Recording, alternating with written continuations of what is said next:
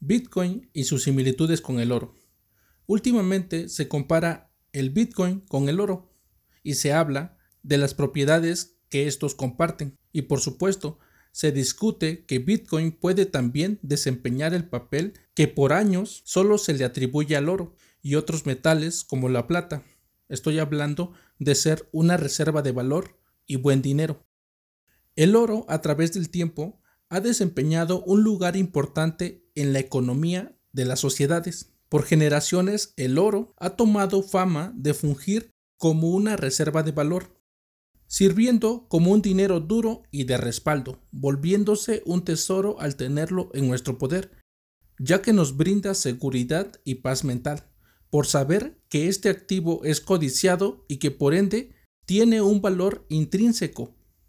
El oro en toda civilización ha formado parte importante de ella, ese respaldo que lo caracteriza por cientos de años. Por ejemplificar, se podría decir que mientras más oro tuviera una nación, era sinónimo de estabilidad económica, a diferencia de los tiempos modernos, donde se ha relegado al patrón oro y ahora solo se confía en una moneda sin respaldo puro, donde los gobiernos nos han estafado con dinero inflacionario y sacado de la nada. Con la emisión masiva de monedas, el aumento de la deuda soberana y la incertidumbre en el comercio, se puede observar la poca dureza del dinero que hoy circula en nuestras manos. Pero, ¿cuáles son las propiedades que debe tener un buen dinero y en qué se puede comparar el oro con Bitcoin? Para esto, primero debemos conocer qué es el buen dinero. El dinero es un instrumento que sirve para intercambiar bienes y servicios de manera práctica. Este dinero funciona como un bien, pero un bien que solo sirve para el intercambio de otros bienes de consumo. Podría decirse que el dinero es la forma más líquida por su practicidad, siendo el más ideal para su almacenamiento. En otras palabras, para ahorrar, pues lo puedes mantener y seguir conservando tu riqueza sin el temor de la incertidumbre al tenerlo invertido y en algún momento perderlo.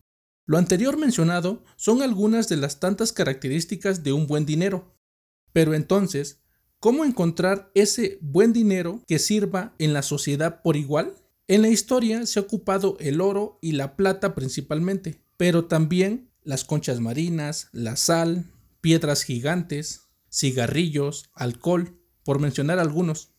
Las propiedades principales para que un bien pueda ser considerado dinero, este debe ser divisible, que la unidad se pueda convertir en unidades más pequeñas y consecuentemente que estas unidades pequeñas integren una unidad más grande. En otras palabras, tiene que servir como unidad de cuenta.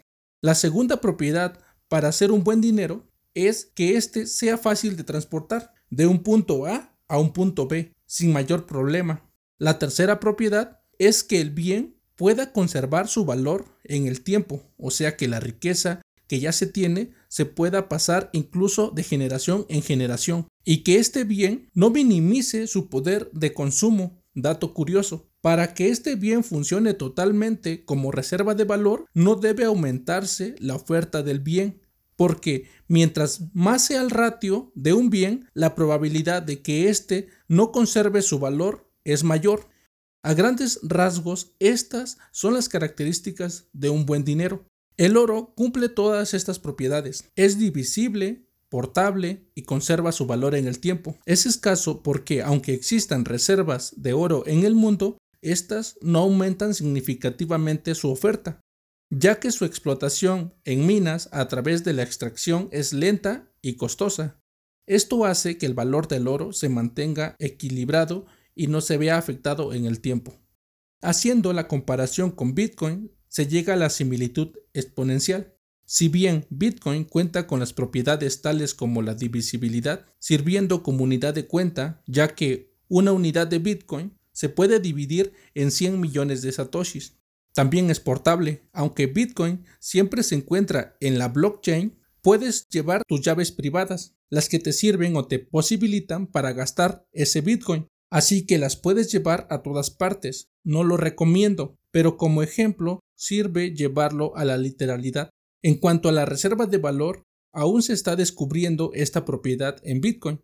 Muchos ya sustentan que Bitcoin es una reserva de valor, mientras que otros aún lo dudan.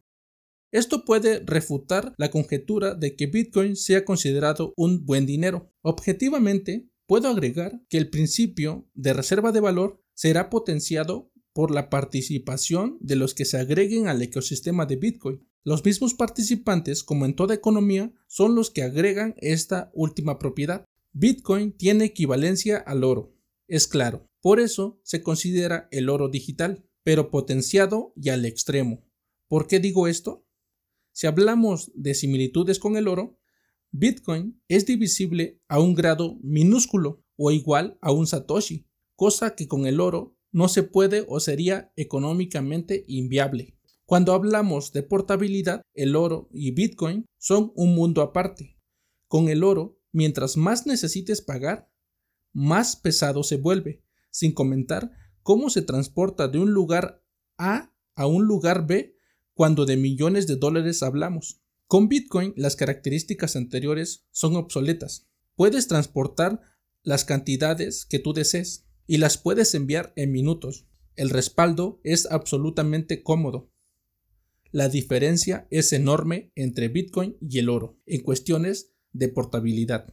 Cuando se plantea si estos instrumentos funcionan como reserva de valor, si hablamos que aún Bitcoin está probando ser una reserva de valor, es una economía sumamente nueva, que le faltan varias décadas para voltear la vista y mirar en perspectiva y así darnos una respuesta. Por ahora, el oro es la reserva de valor por excelencia, pero no dudo que pronto Bitcoin sea considerado por una mayoría como una reserva de valor incuestionable. A título personal, Bitcoin ya es un dinero que sirve como reserva de valor. Y hago una nota importante. La reserva de valor es una construcción basada en la prueba de tiempo y de los individuos que comercian con dicho instrumento. Mientras un dinero cuente con las propiedades que se comentaron en este podcast, cualquiera puede adoptar ese dinero y considerarlo reserva de valor. Suscríbete y deja tu valoración de 5 estrellas, eso me sirve para llegar a más personas.